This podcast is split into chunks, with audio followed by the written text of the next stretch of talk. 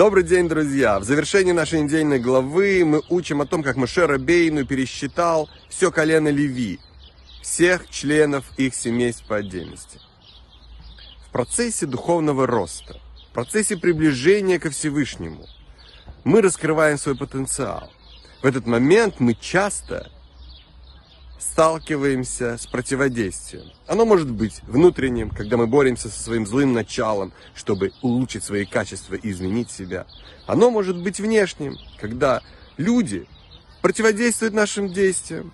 Они могут насмехаться над нами спрашивать, что это у тебя борода такая длинная выросла? А почему это ты не ешь все в подряд? А почему это ты вдруг такую юбку длинную стала носить? У нас есть выбор, как ответить на это.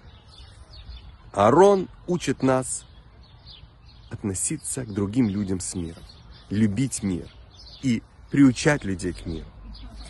Когда мы реагируем таким образом, милосердно, дружелюбно, то мы можем превратить наших врагов в наших друзей. И так жить, конечно же, намного приятнее. Прекрасного вечера, шаббат шалом и с наступающим праздником Шивот. А в этот день есть большая заповедь прийти в синагогу и послушать 10 заповедей, которые мы получили на горе Синай.